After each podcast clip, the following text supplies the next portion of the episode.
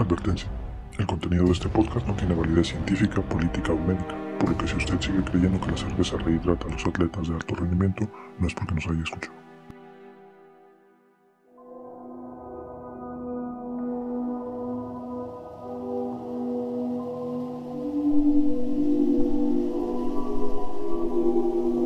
En el programa de hoy, Esferas Aparte se une a la celebración de nuestro Día de Muertos y discute sobre el estado de salud de esta ancestral conmemoración mexicana. Después, el programa se dedica a celebrar otra antigua tradición, contar historias. Historias de fantasmas, historias de experiencias inexplicables. Historias que dicen mucho sobre nuestra relación con mundos diferentes, con seres que llegan desde lugares extraños, con expresiones de esferas distintas a la nuestra. Sean pues bienvenidas y bienvenidos a una nueva entrega de Lo Paranormal. Aquí, en las esferas aparte.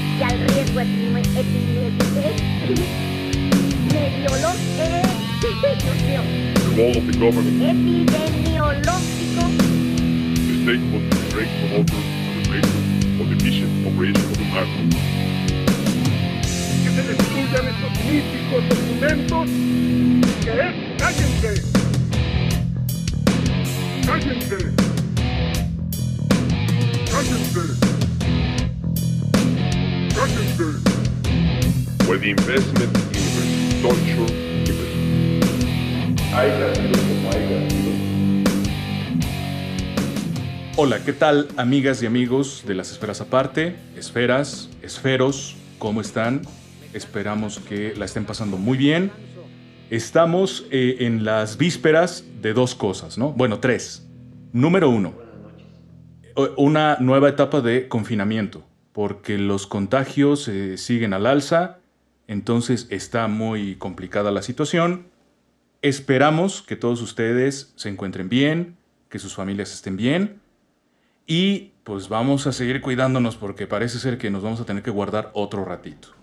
La tercera cosa que eh, en la víspera de, de la tercera de la segunda cosa, perdón, en la que estamos es en la víspera de las elecciones de los Estados Unidos. Hace ocho días, compañeros, eh, hubo elecciones en Bolivia, si no me equivoco, fueron hace ocho días. Correcto. Este, mm, bueno, pasó lo que pasó. Hoy hubo el referéndum o esta especie de, de consulta, Plebiscito. plebiscito. exactamente, en Chile, en donde también, bueno, pues los resultados ahí están. Seguramente ustedes saben de, de ello. Y, y también estamos, bueno, eh, claramente en la víspera de las elecciones de Estados Unidos, que son la próxima semana, ¿no? De este martes en 8 habrá elecciones en Estados Unidos.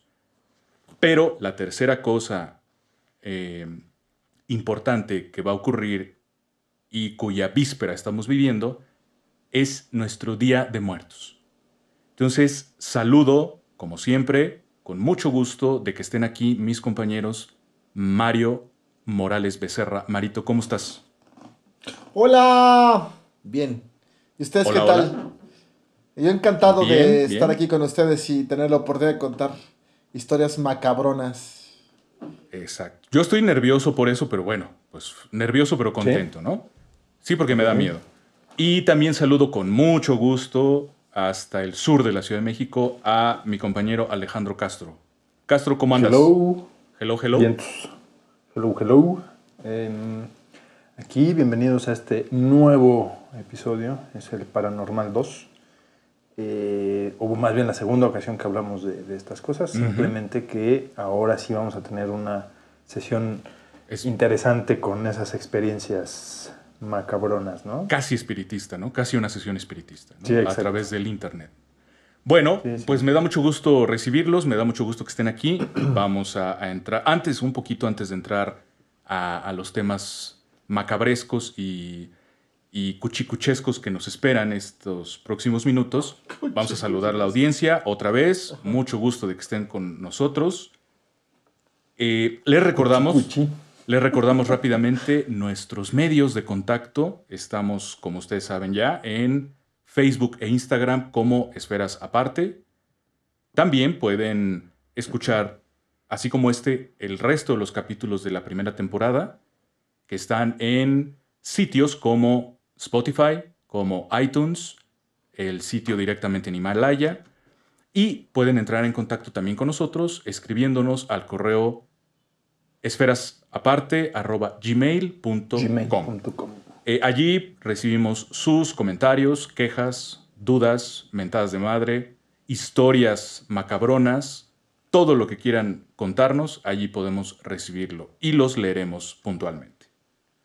Y bueno, antes de entrar al, al- al meollo del asunto, antes de entrar a la, a la parte tensa, a la parte nerviosa, a la parte oscura de este programa y de estos invitados, quisiera proponerles que hay, una, hay, una, hay un tema que yo no sé si hoy en día siga, siga suscitándose como lo hacía hasta hace unos cuantos años, pero sí, eh, al menos fue un tema que a, que a mí me llama mucho la atención porque yo tengo una postura relativamente clara al respecto, pero quisiera saber ustedes qué opinan al respecto.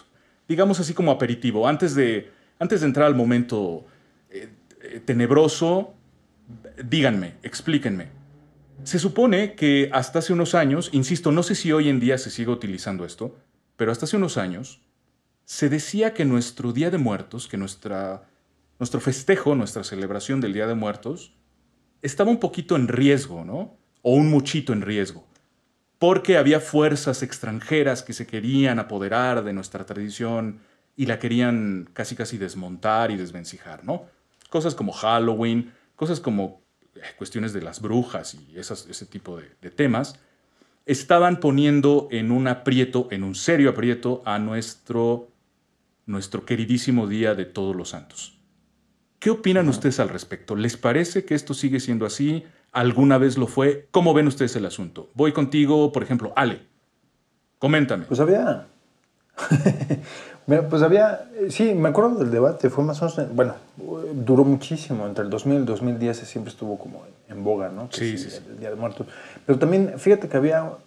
pon- como dice el dicho, ¿no? Sigue el dinero y verás las razones de muchas cosas. Ujú. Y en eh, una, la crisis o el primer golpe del desfinanciamiento, digamos, de la Iglesia o del Vaticano se dio en esos años.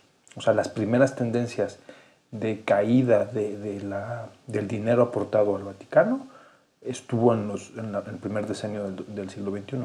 Entonces siempre, cuando ves eso, también ahí estaban estos debates eh, alentados por, pues literalmente desde Europa, ¿no? Diciendo que, que el Día de Muertos, en el caso de México, que, que estaba perdiendo la tradición, que, que estábamos siendo invadidos culturalmente. Perdón, una pregunta. Cuando hablas del descenso de los ingresos en la iglesia, ¿te refieres también, o no tiene nada que ver, al descenso del número de creyentes? Te- Tiene, eh, son dos cosas, sí tienen que ver, pero son dos, Dos cosas, independientes. Una es que las limosnas empezaron a decrecer.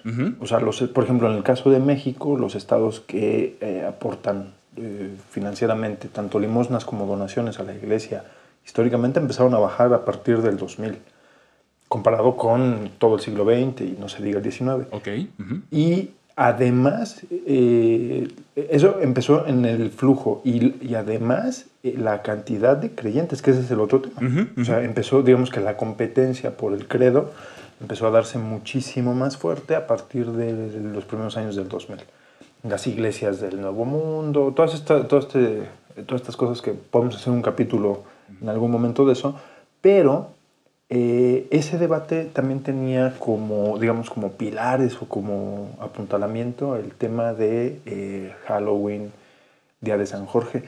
Y algo que yo te... que- De hecho, desde la tarde, ¿no? Lo platicamos. Algo que venía ahí medio, siempre ha estado en boga, ¿no? Halloween es un, es un derivativo de All Hallows, All Hallows Eve. Que eh, los, los irlandeses hicieron favor de modificarlo, ponerle acento y luego regresárselo a los ingleses y quedó como Halloween, que no tiene nada que ver con All Hallows Eve, que es el Día de Todos los Santos o el Día de Todos los Muertos o el día de la, como el, el día de la, de la espera. Entonces, lo que sí hay diferente, sigue siendo, en fechas supuestamente sigue siendo lo mismo, del 31 al primero. Sí, sí. En el caso hispanoamericano o en el caso de México tenemos que el primero es el Día de los Niños, ¿no? Así es. ujú. Y el 2 es el de los adultos. Y por ejemplo, para el este de Europa también se celebra mucho el 31, que el 31 de octubre, Ujú. que es el día de San Jorge. En algunas, no, no te sabría decir, porque también lo estuve buscando en alguna época que me interesó mucho el tema, eh, em, busqué información sobre qué zonas celebraban el Día de San Jorge, porque en algunas lecturas que yo hacía en- en- hace, hace unos años encontrabas que el Día de San Jorge, li- eh, eh, digamos, las fuerzas oscuras del, del universo se liberaban y podían deambular libremente por la Tierra a, a, a son- a sin ton ni son. Entonces, el- lo peligroso del Día de San Jorge era que te podías encontrar desde una, entidad hasta un críptido, ¿no? Este, ahí ¿Pero por qué Día de San Jorge? deambulando. Era ¿Por qué como San Jorge? una- Eh, Justo era lo que yo buscaba. Supuesta, hay una leyenda que es San Jorge y el dragón, que es este, la lucha, simboliza un poco la lucha del bien y el mal, eh, pero en el lado del cristianismo. Además, la leyenda de San Jorge se pasa al cristianismo, pero en realidad es una leyenda que viene de algún... Un poquito de afuera, ¿no? Sí, sí, sí, es una leyenda pagana del norte. Bueno, no, exactamente del norte de Europa, sí, a lo mejor un poco eslavo, un poco del este. No, no hay exactamente una. Seguramente un, un sociólogo de, ahí, de, del- de por allá nos podrá decir muy bien. Yo no lo encontré, no es tan fácil de encontrar. Y, eh, pero sí, en- incluso en algunas historias eh, gringas de terror, de estas series, viene como la noche de San Jorge. Ok. Luego tienes Ah. que el, del 31 al primero es el famoso Halloween, Halloween. que es cuando te... Pero yo no lo veo nada mal. ¿eh? Más gringón, más, más, más, más luterano, ¿no? Más, más un poquito más alejado del catolicismo. Este, Mayito, voy contigo. A ver, explícame tú cómo te sientes al respecto. ¿Crees que se está perdiendo el Día de Muertos? ¿Crees que hay que hacer algo? ¿Qué hacemos, Mayito? Dime. Pues mira, a ver. Es muy complicado el tema del puritanismo de las cosas, ¿no? De, de las fechas. O sea, debemos recordar que finalmente, en el caso de nosotros, en México, salud, en el caso de nosotros, eh, Salud. este tema de Gracias, gracias. del Día de los Muertos y el Día de nuestros santos, ¿qué es? ¿Cómo es? Santos difuntos, ¿no? Fieles difuntos. De nuestros fieles, Fieles difuntos. Finalmente es un sincretismo de las costumbres de prehispánicas, ¿no? De las con las costumbres de la Iglesia Católica, ¿no? Y además eh, coinciden las fechas para que el- en vez de Sí. estar Que también eso está raro, ¿no? Que coincidieran las fechas, ¿no? Pues sí, pues, lo, eh, pues sí. El tema es que, pues en vez de estar pensando en que vamos a ir al Mictlán, pues ahí estamos pensando que vamos a ir al cielo, ¿no? No, no, pero olvida, olvídate, que le pon- olvídate que le pongas nombre. Me refiero a las fechas. O sea, por ejemplo, lo que decíamos del Día de San Jorge. Pues, o sea, que tú decías, bueno, ¿por qué esa fecha? La verdad es que no, o sea, yo no lo sé. A ver, el día de hoy. también no lo encontré. es la mitad. También, pues que veamos que es básicamente es la mitad del otoño en el hemisferio eh, norte, ¿no? Norte. Es la, es, es la mitad del otoño, ¿no? Entonces, estamos justo cambiando. eh, es el momento de cambio justo en los ciclos de cosecha y de agricultura. Tiene mucho que ver con eso. Tiene mucho que ver con eso. sí, sí. ¿no? Entonces, este, y eso pasa en todo el, eh, en todo el hemisferio norte. No sé en el hemisferio sur cómo se haya manejado, ¿no? La verdad es que no lo sé. Este, pero por lo menos en y también en esta parte en Europa y en y en América prehispánica, ¿no? Entonces, pues yo creo que tiene que ver con, con eso. Finalmente estamos presenciando justo para nosotros es en este ciclo de agricultura, no en este ciclo, lun- eh, en ciclos lunares, este, pues estamos en una etapa de, pues de regeneración de la tierra, ¿no? O sea, muerte de la tierra, regeneración de, de- de la misma, ¿no? Exacto. Entonces, yo pienso que puede ser por ese lado. Seguro hay documentos que nos lo podrían constatar o no. Habrá quienes Aclarar. Son expertos que nos puedan platicar de eso, ¿no? Entonces, ese es un primer punto, ¿no? Tenemos el sincretismo prehispánico, novohispano, ¿no? Eh, para empezar, ¿no? Y eh, esta mezcla.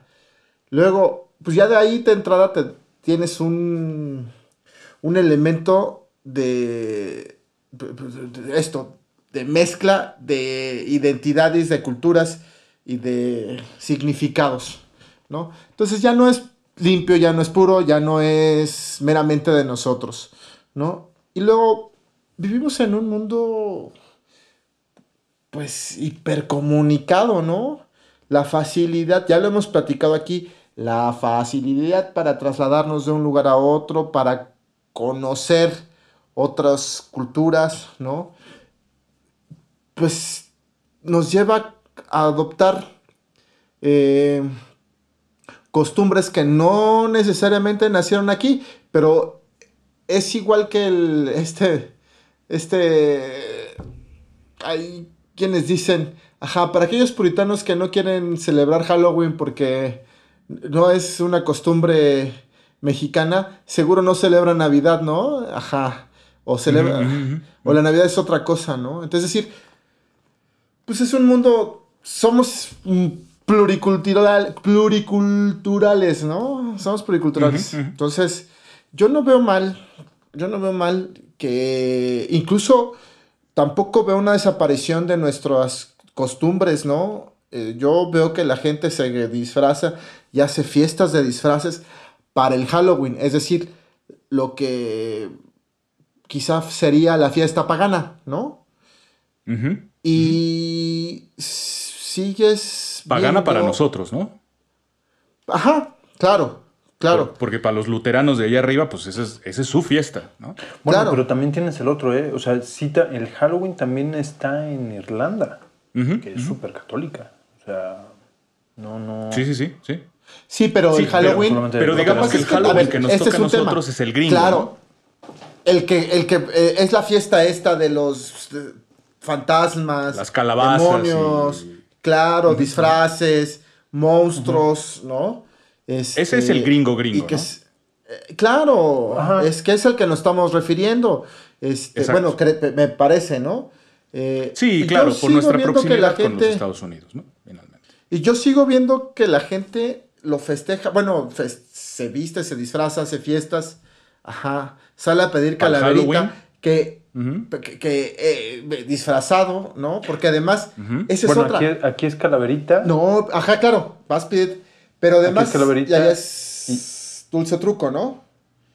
Sí. Ahí es dulce truco, pero ese es otro. A ver, siempre ha pasado estas cosas. A ver, yo desde que tengo memoria, es la tradición de salir a pedir calaverita es pues pedir calaverita, pedir dinero para poder velar o a tus muertos, ¿no?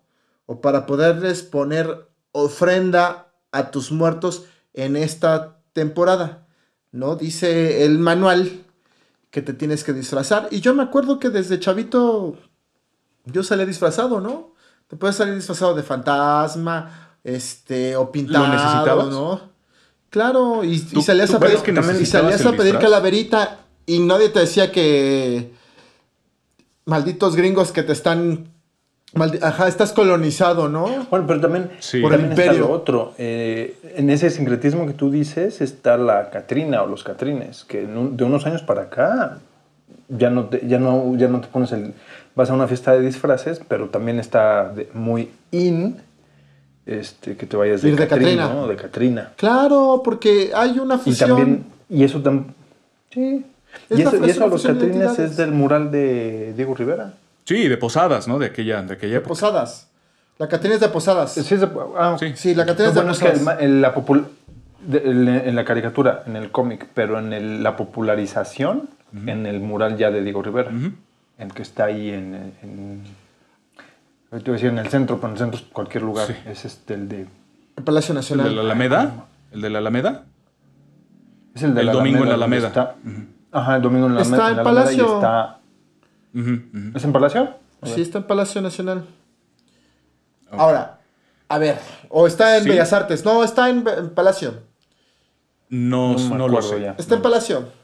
Está en Palacio. Al caso nos da lo mismo hoy. Pero, a ver, entonces, el tema, lo que les decía, yo sigo viendo que hay gente que sigue festejando y celebrando Halloween, pero además, pues pone sus ofrendas para sus muertitos, ¿no? Y muy mexicanas, ¿no? En esta tradición. Y come el pan de Eh, muerto y come las calaveritas de chocolate. Claro, o sea, pues, no hay más. La gente que piensa, Esa es tu ofrenda. la gente que no quiere tener contacto con el mundo, pues que se encierre en su casa y ya, ¿no? Pero es muy complicado. A leer el en estos rosario, tiempos a es leer muy el rosario. complicado. Claro, en estos tiempos es muy Sí, no, y complicado. además- entonces yo no veo ese problema. Además, ha- hay una cuestión, este, no sé si la han detectado ustedes. A mí me da la impresión de que este debate sobre el riesgo que corre nuestro Día de Muertos, yo creo que es un debate que quizá hace 10 años haya tenido sentido, hoy creo que no lo tiene. O, o- o por lo menos no tanto como hace 10 años. Yo creo que está superado. A ver, últimamente me he dado cuenta de una cosa. Eh, no sé si ustedes han echado un vistazo al YouTube y ponen ahí Día de Muertos en México y les van a salir videos de un montón de gente extranjera que viene y que le llama mucho la atención el Día de Muertos ¿Cómo celebramos? y Que vienen muy- y lo celebran aquí y que hacen videos y sacan fotos y se pintan así de con Catrinas y no sé qué. Y de hecho creo que está muy de moda. Creo que está de Sí, moda. sí, sí. Y tal vez esté de moda a nivel mundial por la película esta que hicieron hace poquito, ¿no? Ah, la de Coco. Exactamente. Este niño No, que, que atraviesa. espérame, tiempo, tiempo, no, no, no, Ajá, no. dime, dime, Todavía antes, antes sale, eh, Pepe. Antes. Sí. Por eso hicieron Po- No, a ver, espérame, déjame. No, Coco es posterior a lo que perdón. a lo que Coco es posterior A la moda. y también y también es muy reciente. 007 James Bond que se firmó aquí se fue Ah, primero de un que Día de Coco. Muertos, sí, sí, sí. Claro, entonces en la Bueno, pero película sí ¿Te acuerdas por qué? Espérame, en la película, en la película, yo no la he visto, pero sé que hay, justo se sitúa en estos días de muertos. Y entonces habla La- del- la- de que esa se hace... escena en el Zócalo y, y- y el- la Catrina y el desfile de muertos que sale se hace en concesión por, tu, por los productores, que son tus, ahí tus coterráneos, la familia Valdés. Ajá. Pusieron, ellos pusieron, como- no sé exactamente si como condición, pero dijeron, fue como una cortesía de, de la producción, decir, ay, bueno, pues este, nuestros productores son mexicanos, este, vamos a hacer una, una, una, una secuencia en el Zócalo. De algo muy con, mexicano. este, ¿No? Ajá, y se decidió así que fuera tanto en el Zócalo, que eso fue como muy, fue muy importante, y en la parte del Día de Muertos. Un desfile, pero además se hace un desfile, se muestra en la película un desfile que se dice que es tradicional de Día de Muertos. Y aquí en la vida se había hecho pinche desfile, cabrón.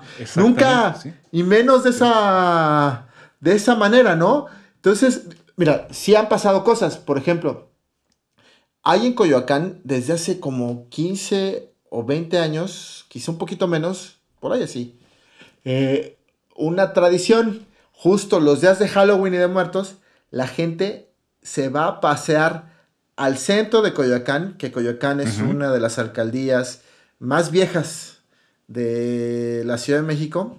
Eh, incluso ¿Y el barrio de Hernán Coyoacán? Cortés, Hernán Cortés tuvo su casa ahí, es que es ahora la casa de gobierno. Sí, ¿No? Bueno, Y el barrio de Coyoacán es uno de los barrios más bonitos de la Ciudad de México. efectivamente. Entonces, la gente va disfrazada a pasearse disfrazados en esos días. Eso es lo, que- lo, lo único que yo tengo registrado. Pero un desfile como tal, Desfile no. en el Y luego en el centro histórico tampoco se hace.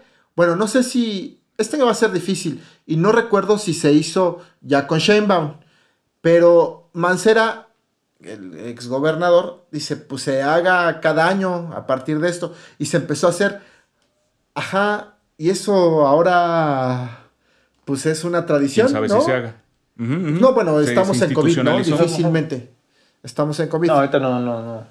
De hecho, sí está mal visto, ¿no? Yo, que se sí, las, co- las, este, los eventos masivos. Yo nada más para añadir a, a la- a los datitos que nos da Mario sobre las cosas que se hacen en México en ese día. Bueno, está la tradicional visita a los panteones, ¿no? Esto sí. ¿Cómo se llama aquel panteón importante? Ah, bueno. Este, El Mario. Panteón de San Lorenzo Tezonco. Exactamente. Pero al es sur de tradicional. la Ciudad de México. El al oriente. sur, el francés, ¿no? Ajá. Ah, Hay varios, hay varios, este, No, hay varios, el- varios panteones en No, donde no. se hacen incluso, el, el, incluso van que los pasa es que mariachis. el de, el, de, San Lorenzo, bueno, todos, pero el de San Lorenzo es, no es tanto por importancia, bueno, tiene dos, sí es, sí es uno histórico, pero es popular. Es completamente. Sí, popular porque, por ejemplo, lo que es el francés, el, este, el que está ahí en, eh, en la rotonda, o sea, todo, el resto o muchos pan- panteones eh, famo- eh, célebres en México, pues son más que nada por la, la gente que llegó ahí, ¿no? Que es- de momento te encuentras a la rotonda de los hombres ilustres, te encuentras a alguno que... Pero el de San Lorenzo es un histórico popular. Sí, O sí, sea, sí, es como que- ancestral incluso. Y otra, y otra A ver. cosa que también tiene mucha tradición, este Marito, nada más para apuntar, eh, porque ahorita se me atravesó lo de los panteones. Está la famosa celebración en Michoacán, que es, parece ser que es espectacular. No, es Janitzio. Y Janitzio eh, es espectacular. Y la otra cosa que también es una Es la- pero es en la laguna de... Sí, la isla es Janitzio y el lago es Pátzcuaro. Sí. Y Perdóname, la otra cierto. cosa que también es tradición este, es ah, la, la- la hechura de, de, perdón, de ofrendas en las islas de la ciudad universitaria. En Ciudad Correcto. Universitaria, en fecha de Día de Muertos, se hace no, un concurso de ya no ofrendas. las hacen. Es muy bonito. Ya no las hacen. Pues, porque pues yo se- sabía se que hasta hace unos dos o tres Yo años. fui hace tres años. Ah, sí, ya no, pues ya no, porque se convirtieron en una gran celebración eh, eh, Una gran- meódica. ¿Una gran orgía? Ajá. Meódica, ¿En sí, ya no las hacen. Ah, bueno. Sí, Ah, ya bueno. no las pues es hacen. que Mario se la pasa... Bueno, pues ah, pues es que tú eres porro de derecho, ¿eh? Algo así. A bueno, ver, ni hablar, que, que- pero, Sí, pero era, una, un buen pretexto para hacer una Espérame. bacanal en la Ciudad de México. ¿eh? A ver, el, muchas festividades tradicionales hay en todo el país en esta época. Por ejemplo, en Veracruz, en Veracruz, en Nauli- Naulinco, por ejemplo, que es un lugar muy cerca de Jalapa, hacen una celebración, todo el pueblo es muy bonita porque además lo que hacen es ofrendas en las casas, grandes ofrendas, y vas y las visitas, ¿no? Y aparte, pues es eh, pueblo mágico y esas cosas, ¿no? En... Es... Ay, ¿cómo se llama aquí? Es... Se me fue el nombre. Bueno, hay... En Tlaxcala, por ejemplo, hay marchas del silencio, ¿no? Eh... En San Luis. En San Luis, Procesiones del ajá, silencio, las sí. procesiones del silencio, ¿no? Eh, ¿Dónde más? Este, aquí no, pero esas en son en, Tlaxcala, en aquí en- Navidad y en, en Guamantla, Santa. en Guamantla, por ejemplo, hacen, este, también ponen eh, el camino a la iglesia con flores, ¿no? Tapetes de flores de colores, ¿no? Esas cosas, o sea, hay lo que mencionaba Alejandro, ¿no? En la Ciudad de México hay muchas cosas que son muy, hay muchos, muchas festividades que son, que tienen una gran tradición. Por ejemplo, Ujú. está Mixquic, la procesión en Mixquic, ¿no? Eh, ajá, ajá. Que además jala un chingo de gente. Luego ni puedes ir porque está hasta el huevo, ¿no? Bueno, pero, pero a ver, eh, a ver, es que no entendí una cosa. A procesión, o sea, ¿a qué le llamas procesión? ¿A que hacen el recorrido como en el panteón y como la Algo así, sí, o a la iglesia, Ah, y ok, así, ok, ok, ok. procesiones, ajá. Sí, sí, sí. Este, Ok, ok. entonces, pero, y Porque, todo ¿sabes para qué estaba celebrar. pensando en el todo- caso de las procesiones de San Luis y las de Huamantla, yo las, yo las relaciono más con, la, con Navidad y con Semana Santa. Con la Semana Santa. No, no, la no. pasión, ajá. Este, La la, pasión. no, algo, pero es algo así. Y luego, el. La eh, pasión de Christ. o sea, encontramos ese tipo de cosas. Lo de Coyoacán es fresa, güey, ¿no? O sea, es. es Sí, sí, sí, totalmente. Yo te quería, lo ponía como ejemplo porque es como lo más cercano a lo que te muestran en este desfile. eh, ¿Cómo sería? Dead Parade. ¿No? Ajá, exacto. Eh, ajá, pero no es un desfile, es la gente, la gente va, se, yo mismo alguna vez O sea, eso sería lo más cercano a, a- a lo de James Bond, ¿no? Ujú. Sería lo Eso más, sería lo más cercano. que tendremos. que había antes del desfile, ¿no? Ahora ya hay un desfile según esto, ¿no? Pero yo incluso llevé a mis perras, güey, disfrazadas. Yo no me disfracé, disfracé a mis perras, ¿no? Ajá. Entonces, mira, Uf. creo Ajá. que es muy divertido. Creo que es muy divertido. No, pero no te preocupes, tú no necesitas. Exacto. Tú, Gracias. al natural. Yo con mis perras disfrazadas, pues estábamos todos en esa frecuencia. Eh, yo, la verdad es que creo que es muy divertido. Pienso que no, se, eh, no es tan fácil perder una tradición como esas. Eh, no es tan fácil oponerse a estas, eh, digamos, influencias que vienen del imperio, ¿no? Del Porque exterior, compartimos sí, sí, una compartimos Una vecindad con una pared de 10.000 Fronterototota. kilómetros, ¿no? Entonces, Sí. pues eso es imposible. Pero- consumimos su comida, consumimos sus, este, su- sus programas de televisión, esas cosas. Sus ¿no? O sea, comedias, culturalmente estamos invadidos. Ah, ellos no, también. y también ellos, y ta- también Ellos ellos, también. consumen un poquito lo de acá, ¿eh? Oiga, Ellos también. este, No, yo creo demasiado. que estarán, Aguacate, ¿qué tal? estarán, estarán de acuerdo ustedes, bueno, no sé, ustedes me lo, me lo harán saber, estarán de acuerdo que la, la- la tradición de, de Día de Muertos está vivita y coleando y fuerte Coleando. y muy bien y muy Saludable. sana, ¿no? Y muy redondita. Bueno, pues aquí sí, aquí creemos que es así, es así, queridas eh, esferas y queridos esferos que nos escuchan. Nosotros creemos que es así. El Día de Muertos está Oye, ¿les estás diciendo fuerte, esferas y esferos por gordos? firme. eh, eh, sí, también. También por eso. Que estén Ah, también, perfecto. Así como el Día de Muertos. Gordito, sanito, perfecto, regordete. Vamos a una pausa y ya regresamos para nuestro segundo bloque con las historias tenebrosas, cuchicuchescas y macabroncísimas. No nos abandonen. Si dices, No nos abandonen, regresamos en un instante. Gracias por seguir con nosotros. Bye. bye.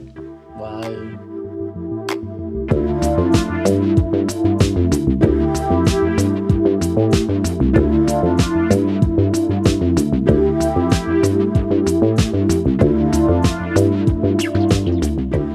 ¿Qué tal amigos, amigas? ¿Cómo están? Bienvenidos de regreso después de esta breve pausa.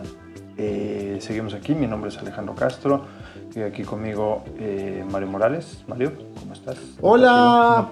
Qué bueno que siguen con nosotros. Muchas gracias. No te has ido a la, a la procesión. Eh, Pepe, ¿cómo estás? José Muy Luis bien Sandoval. aquí. Muy bien. José Luis Pérez Sandoval. Con gusto de estar aquí. Otra vez, de haber regresado. Gracias. No, pues. Vamos a seguirle mano. Vamos a seguir. Oye, em, bueno, tenemos, les tenemos preparado un, bloque. eh, eh, básicamente son cosas que nos ha compartido eh, parte de nuestro auditorio. Entonces, les voy a platicar. La primera es una, una historia. Esta era una compañera de un trabajo que- que- donde compartíamos este lugar y de momento en las cenas y demás, nos llegó a platicar alguna vez que eh, esto que le había pasado. Te lo platicaba con una normalidad, así como que, así como si fuera la cuestión de un error en la Matrix, ¿no? Así como que, ah, sí, me pasó esto, pero bueno, quién sabe.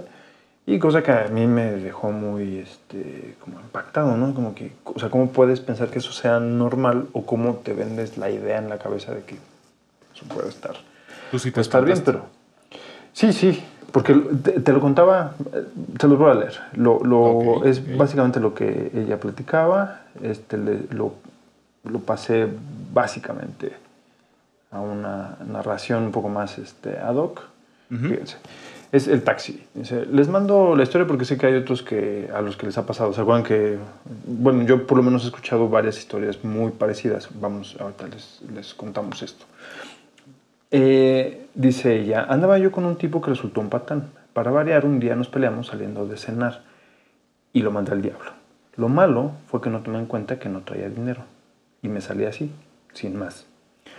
Con el orgullo más roto que la cartera, agarré un taxi y le dije, oiga, me acabo de pelear con mi novio, no traigo dinero, pero en mi casa le pago. Me dijo que sí, me subí.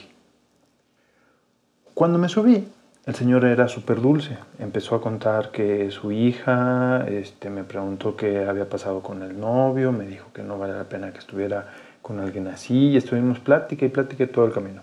Me dejó en mi casa. Cuando llegó, le dije que me esperara. Y me dice, no se preocupe señorita, lo que eh, eh, uno lo hace porque le nace. Entonces para mí fue una ayuda tremenda. Y más que me acordé que justo llegando no tenía dinero porque era fin de quincena. Ujú. Le dije que me diera la oportunidad de, de pagarle algún- de alguna forma, que me diera su teléfono y me dijo que no tenía, que no usaba celular. Bueno, ¿dónde vive? Ya me dio la dirección. Esto fue un sábado. Me pagaron para el siguiente martes. Y para el siguiente viernes compré un arreglo de frutas y ahí voy, a su casa. Abrió una chica, me imaginé que era la hija. La saludé y pregunté por el señor. La chava se me quedó viendo, no dijo nada.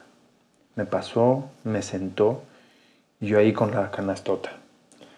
Fue por un vaso de agua. Se me hizo raro que insistía en que me sentara y la verdad es que ya traía prisa. Para variar, iba con el soquete ese que tenía como novio y se me había estado haciendo tarde. Sacó una foto. Bueno, la foto estaba en una mesa y me dijo, este es el señor que le ayudó, ¿no? Y sí, era él. Luego dijo, es mi papá.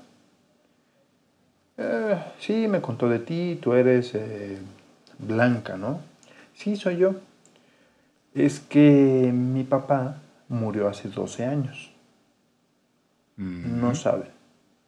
No me acuerdo si estaba sentada, si caí sentada, la verdad es que no creía lo que me estaba diciendo. Pero me terminó explicando que ella y su familia estaban acostumbrados y que seguido iba gente a agradecer cosas como lo que había hecho conmigo y que ya mejor los pasaban, los sentaban, les traían un vaso de agua y les explicaban que el señor había muerto 12 años antes. Ujú. Eh, entonces esto, esto de cuenta que era una fiesta, era así como que, mm, no sé, la cena de Navidad de la compañía y te lo contaban, o sea, así como que en la mesa, así de, ah, sí, ya cenamos y, no, pues fíjense que me pasó esto. Ujú. Ok. A ver, a, a- a ver, ahí hay dos cosas raras, ¿no? Número uno, o sea, cortó con su novio y luego regresó. No, se peleaban. O sea, lo que Ah, es que andaban un tipo ah. que se peleaban y se iban y Pero, pero dice que, es- que era un patán y luego volvió. Cuando va a buscar al señor con la canasta de, de frutas o con. Pues que lo vuelve a llevar al novio. Es que pasó allí, amiguita. ¿Qué está pasando allí, amiguita? No, no, no, iban. lo- era como ese inter. Me acuerdo que mucho, hacía mucho hincapié en eso.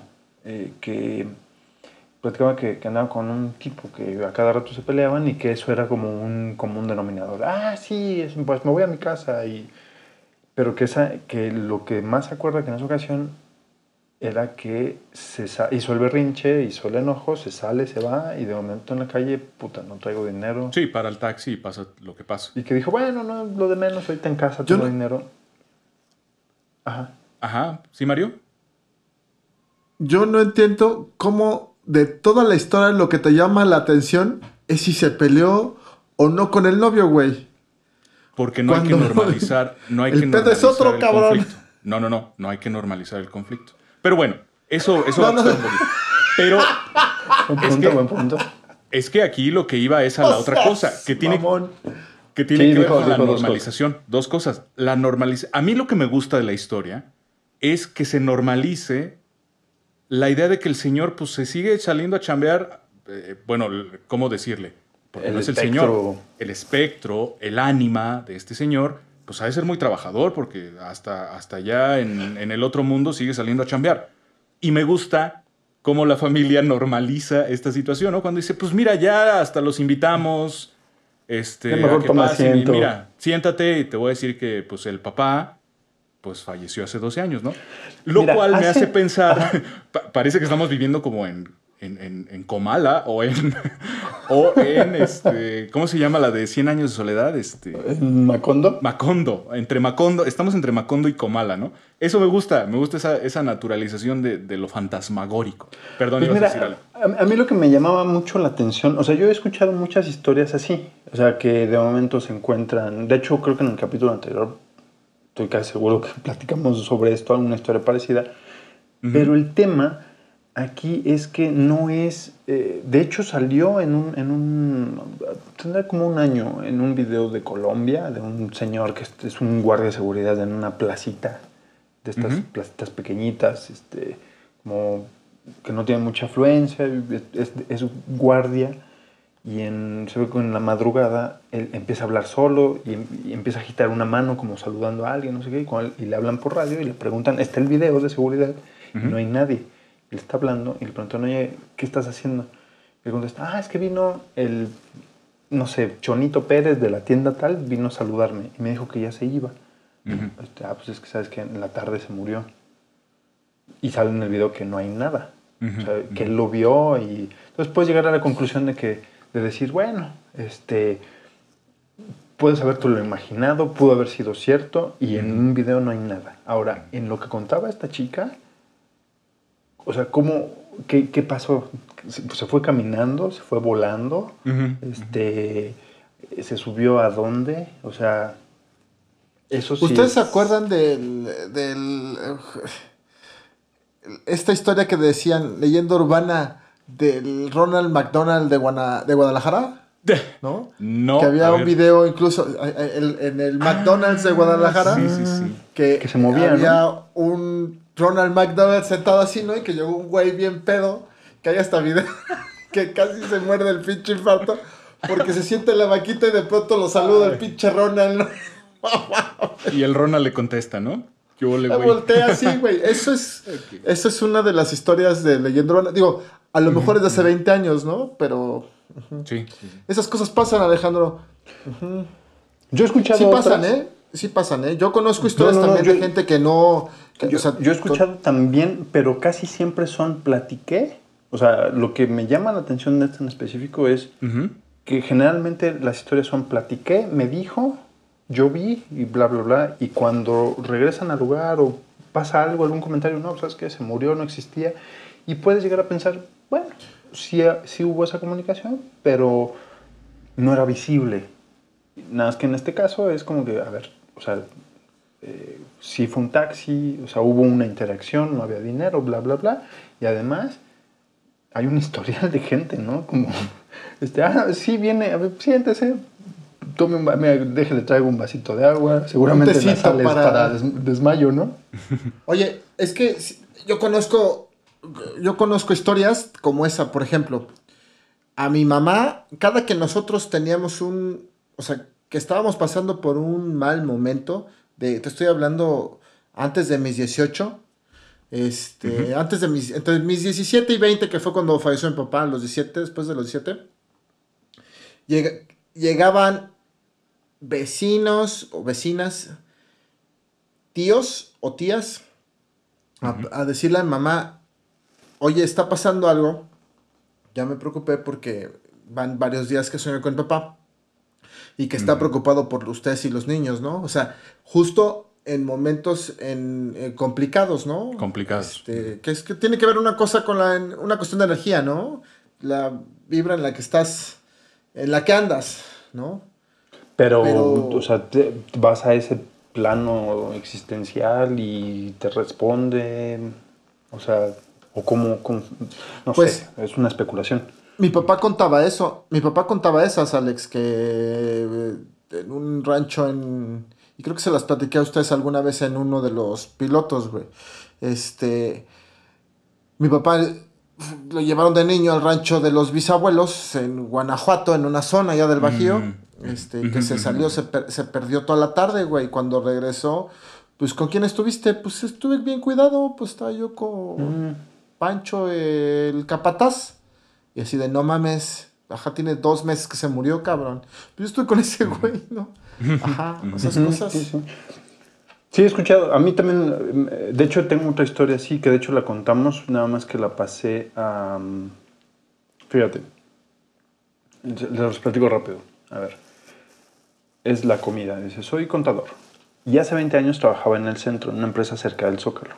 En esa época iba a comer a una fonda, cerca del centro joyero. El restaurancito estaba en un segundo piso. De tanto ir a la misma hora me hice amigo de dos señores que también comían a la misma hora. Ahí platicábamos. Uno tenía un negocio, eh, el otro era empleado. Y se conocían entre, entre ellos ya de años. Todos los días, todos los días. Ellos eran mayores que yo. Si yo tenía 40 en esa época, ellos andaban por 55. Para no decir sus nombres, digamos que uno era Juan y el otro Pedro. En esa época tuve un accidente y dejé de ir a trabajar por meses, fueron como cuatro meses. Cuando regresé a trabajar, pues ni tiempo tenía de arreglar mi horario de comida, estaba todo de cabeza. Pero un día me encuentro a Pedro, lo de siempre. ¿Qué hubo, Ale? ¿Cómo estás? Abrazo, palmadita en la espalda, ¿dónde andabas? Ya le conté. Y tú, no, pues eh, Pedro contesta, no, pues estuve enfermo, fue hace como tres meses, estuve, también estuve malo, pero ya me recuperé, ya estoy bien. ¿En serio? Sí. Ah, pues qué bueno. Oye, pues ¿cuándo vamos a la fonda? Pues cuando quieras. Pues yo tampoco he visto a Juan, pero tengo su teléfono. ¿Pero que no andas muy ocupado? Algo, pero bueno, me arreglo y vamos. Mira, tampoco lo he visto, pero nos arreglamos. Despedida, abrazo, palmaditas, ya sabes, como México, ¿no? Pasan dos semanas. Me encuentro al otro, a Juan. Juan, qué milagro, cabrón, ¿cómo estás? Bien, pero serio. Y antes de que me dijera cualquier cosa, me acordé que había visto a Pedro. Y ahí le digo, y que se enfermó, que no te había visto, que ya anda bien. En eso veo como abre los ojos, los pela así como si le hubiese hablado en chino, Ujú. palidece y blanco, blanco nomás me dice, ok, ok, ok. Y me dice, ¿cuándo lo viste? No, hace 15 días, hace dos semanas, aquí a la vuelta y sigo hablando. Me hace raro, pero yo normal. Hasta le digo, ¿y qué? ¿Cuándo vamos a comer a la fonda? Y ahí empieza. Bueno, pues toma aire. Pues de qué habla, ¿no? Pedro se murió hace tres meses. ¿Qué? Sí, hace tres meses. Se enfermó y se murió. Parece ser que ya trae algo, la verdad es que no sé bien, justo te lo iba a decir, pero miren que hasta me acuerdo cuando me abrazó y me dio palmaditas en la espalda. Entonces, es lo mismo que contaba Mario, ¿no? Pero digo, aquí no hay, aquí no hay eso de, de un transporte. y que ¿Eso te pasó a ti? ¿no? Pero, no, no, no, esto me lo contaron. Pero sí también así de primera mano. Entonces es como... No, a mí no, no, no me ha pasado. Ahora, una, una pregunta. Eh, Más o menos, ¿qué explicación tiene esto? O sea, ¿qué es? No lo sé.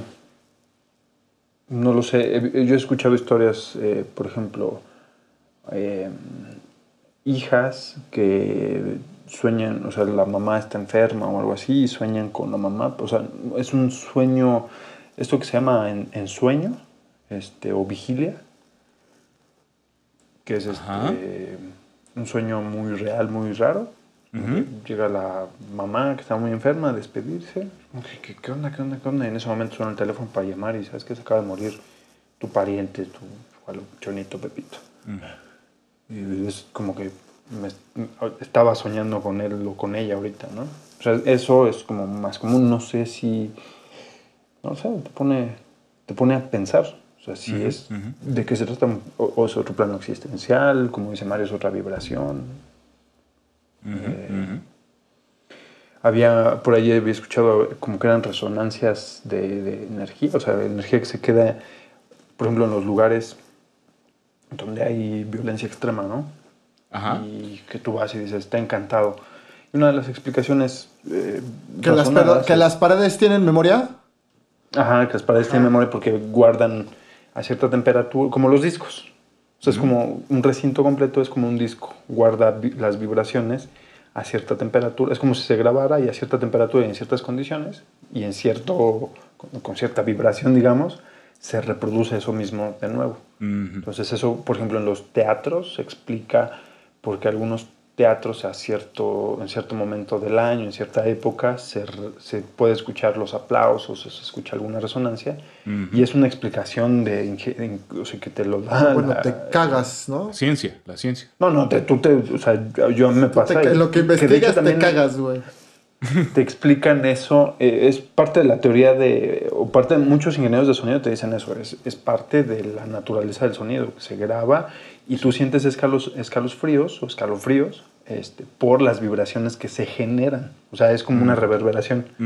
O sea, se genera, se reproduce por una vibración en ese momento y esa vibración vuelve a generar esa vibración que a ti te va a causar escalofríos. Entonces, es como que te dan, estás en medio de esa reproducción natural que en ese momento no vas a entender que sea natural.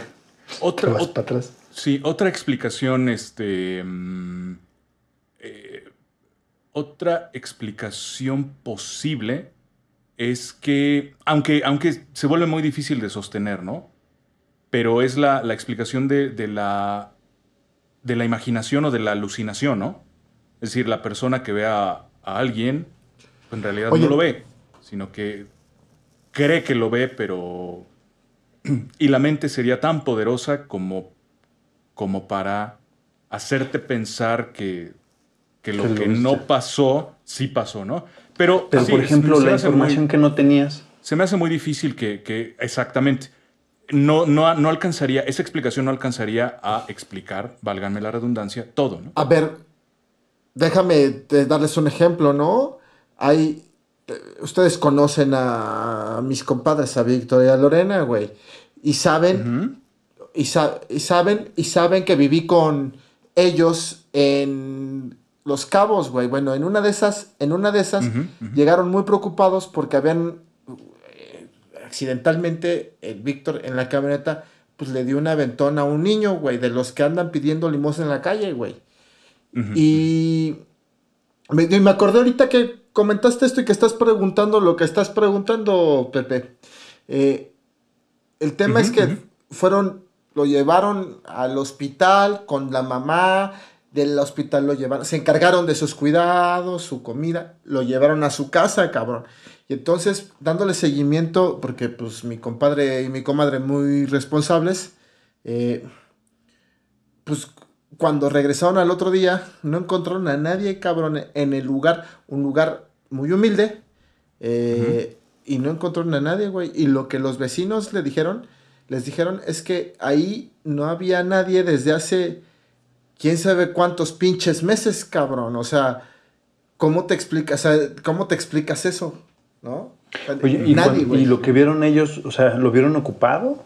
O sea, Pues sí, dice estaba- que, lo pues sí, que estaban, entraron porque pues traían al niño, güey, o sea, Llevaron al niño, ajá, ajá. No digo, sí, sí, sí, con todos los cuidados y entraron, que muy humilde, y los recibió no sé quién chingados y pasaron una familia, una familia instalada y todo y cuando llegaron nada, el, el, el lugar, no sé si era un cuarto, un departamento, no sé, como si de veras no hubiera nadie en ese lugar. hace Abandonado. mucho tiempo. O sea, ¿cómo te Tómala. explicas, no? Sí. Sí. Ajá, está, que, son No, y- cosas como y- las que platica, cuando- como las oye, está cuando- platicando Alejandro. Oye, cuando fueron, ¿era de día? O sea, cuando fueron la primera vez, ¿era de día, de noche? No era de noche porque era de noche, Ajá. porque además cuando pasó, yo me acuerdo, eh, estaba yo en la casa y Ale- eh, mi, mi amigo Víctor entró y salió muy preocupado de día y se llevó a Lorena y regresaron muy noche, este, así. Y al otro día, madre, Ujú. ¿no? Llegaron consternadísimos, güey, pues así, ¿qué pedo, no? Sí, esa parte que no, no, Entonces, no lo estás inventando. ¿Cómo te ¿no? explicas eso? Son... Sí, claro. No, no, no, no, pues imagínate, ¿no? No, no, es que carga- muchas veces cuando escuchas, cuando escuchas este tipo de, de narraciones, lo primero que te preguntan, no, lo está inventando, le están poniendo de más. Pero cuando lo escuchas de primera mano, te das cuenta que no te están mintiendo. No es como que Sí. Ah, sí. Lo escuchas de alguien que no tiene ninguna necesidad de estar inventando eso, ¿no? Pendejadas, claro, ¿no? Sí, tengo un amigo que si lo platicara, Exacto. tengo un amigo que si lo platicaras así de, güey, no mames, ajá, no te creo ni nada, güey, ¿no? Sí, sí tengo amigos, güey. Ajá. Sí, puede, o sea, entiendo que puede pasar, o sea, de momento que, o sea, que haya cosas que digas, no, esto, esto no puede ser, o sea, y, y, o sea, no concuerdan. Pero de momento, digamos, un, un peatón común y corriente que nos pasa algo así, pues te vas para atrás, ¿no? No, no, no. Eh, a ver, les cuento otra que me... Esto Órale. me lo contó una... Bueno, nos lo contó en, en casa de mis papás hace... Híjole, ya tiene más de 20 años. Un vecino hacía... eh, había un baldío eh, por ahí por la casa. Entonces... lo tomaba para... Y hacían, hacían fogatas. Entonces invitaba cuates. Entonces era como una onda medio bohemia. Estaba medio... eh, tan chistoso y sacaban un, este, dependiendo de la época, ¿no? Sacaban este, un ron, un vino, algo, y estabas ahí cotorreando y todo. Ujú. Y me acuerdo que una vez este cuate, mi vecino, eh, la, una, una chica tenía una novia que nos empezó a platicar. Nos lo, lo empezó a platicar así como que no, no pasa nada. Yo en eso de los fantasmas no creo, porque me ha pasado por esto, por lo otro. Perdón, perdón, ¿No? ¿este vecino tuyo era de tu edad? ¿O más grande? Sí, o sí, más sí. No, Ah, no, no, de mi edad, así, este, pon tú que ocho meses más grande si tú quieres, ¿no? O sea, pero éramos de la edad. Eh, ¿El de enfrente? ¿Tu vecino de enfrente? Ajá, él. Ah, pues tú lo conociste. Eh, entonces estábamos, estábamos ahí, este, que en la fogata, bla, bla, y esta chica empezó a contar, fantasmas, no, pamplinas. Yo no creo en eso, a mí me han pasado cosas y mira, yo no sé qué. Y así como que empezó a, a comentar cosas y como que, ¿de qué hablan? no? Hasta que alguien le dijo, a ver, cuéntanos qué, o sea, qué te ha pasado como para hacer menos cualquier historia que salga en una fogata a medianoche. Eh, no, no, no, a ver, los voy a contar. Entonces, de lo que contaba, fíjate, decía, em, mira, vamos a así. Mi familia es de Chihuahua, el estado más grande de la República, y mi familia tiene allá un rancho. Siempre que hablamos de rancho, pareciera que es una hacienda, pero no lo es. Es más parecido a una gigantesca casa en la que disfrutamos como familia y que todos cooperamos en todo, desde los gastos hasta las fiestas. Sé que para algunos suena raro, pero así ha sido en mi familia. Y esto viene porque en mi adolescencia viví con mis primas una de las experiencias más aterradoras. Y aunque lo cuento de vez en cuando, o, o más bien a veces cada vez que puedo, no dejo de mencionar algo. Para mi familia fue una anécdota divertida. Y eso para nosotras fue peor, porque me, me quedó la idea de que o no nos contaban todo, o mis tíos y mi papá vivieron cosas peores. Sea cual fuere, a mí me marcó. En unas vacaciones hubo una reunión con toda mi familia. Mis primas y yo, siendo adolescentes, declaramos que íbamos a dormir en la casa de visitas. Para empezar, éramos cinco. Cinco de nosotras. Y, quedamos sola, y quedarnos solas era un logro. Porque además era echar chisme, hacer una especie de pijamada. Significaba tener un espacio propio dentro de las vacaciones. Mis tíos y mi papá se rieron y no dijeron nada. Medio nos ayudaron a preparar las camas en lo- y lo que quiero que piensen es esto. Ese día fuimos a montar a caballo, cosa que es común allá. Y en la noche, a la casa de visitas. El plan era así de simple. La noche empezó mal. Los pisos son de madera. No es duela, es madera, como casa vieja. Entonces se imaginarán que se oye todo. Y conociendo a mi familia, esperábamos que intentaran asustarnos de una u otra forma. Y dicho y hecho, escuchamos los primeros pasos. Madera, pasos, madera, pasos. Seguro era mi tío. Pero valientotas ya lo estábamos esperando en la puerta. Cuando se acercó, abrimos la puerta de madrazo y le íbamos a aventar una almohada y nada. Nada. No había nadie. Salimos a revisar y la verdad es que no había mucho para revisar porque, pues, le decimos casa de visitas, pero son tres pinchurrientos cuartos en medio de un solar con una especie como de terraza. No había nada. ¿Qué haces? Pues nos reímos y pensamos que era una broma, aunque pues ya, ya había nervio. Al rato una de mis primas salió con la primera idiotez, que bueno, al final pues no había opción, tenía que ir al baño. Y el problema es que el baño era una letrina fuera de esos cuartos. Para no rendirnos, fuimos en parejas. Las primeras que fueron, pues nada, todo normal. Solo dijeron que estaba fresco. Cuando me tocó, siempre me quedó esa maldita duda. Resulta que, pues en esa zona, en invierno, hay nieve y mucho frío, pero estábamos en verano. El clima es caliente y a veces hace fresco, pero hasta ahí, pues se hizo una neblina espesa. Mi otra prima no decía nada. Fui al baño y no encontramos la letrina. Si la vieras, pues son 10 o 15 metros, no está lejos. No, no hay como te pierdas. Pues no la encontrábamos. Así, de espesa estaba la neblina. De verdad me estaba orinando. Si no, ni salía. Pero para que se den una idea, una de mis primas mejor agarró una olla como vil guarro de camión de tercera porque no quería salir después de, de ver lo que nos pasó a mi prima y a mí entre la neblina y que no encontrábamos la, la- la- la letrina. Los pasos volvieron a oírse. La segunda vez, otra vez como los primeros. Pero ahora sí vimos las sombras. Entonces hasta respiramos porque dijimos, no, no, ahora sí es uno de los tíos o mi papá. Ya para ese punto ya nada de almohadazo ni nada. Abrimos la puerta, pues el foco afuera estaba prendido. Abrimos la puerta y se los juro, ha sido la peor sensación que me haya pasado. No había nadie. Estábamos viendo los zapatos en la sombra, escuchamos los pasos y cuando abrimos no había nadie. Gritamos como locas y nos echamos las cobijas. Cuando se los contamos a los tíos y todos dijeron que no nos escucharon, que pensaban que, pensaban que eran hasta risas y que lo que traían, así que no sé qué. Hasta ahí pues estábamos espantadas, pero hasta era parte de la experiencia. Después ya no escuchamos pasos. Escuchamos cómo arrastraban unas cadenas en el piso.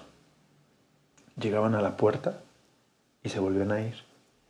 Ya no nos queríamos asomar. ¿Han sentido alguna vez un frío helado en la espalda y un frío helado en el aliento? Pues así sentíamos. Se los juro, bajó la temperatura. Al rato fueron a tocarnos la puerta. Ya con alivio, ahí vamos. Abrimos la puerta otra vez.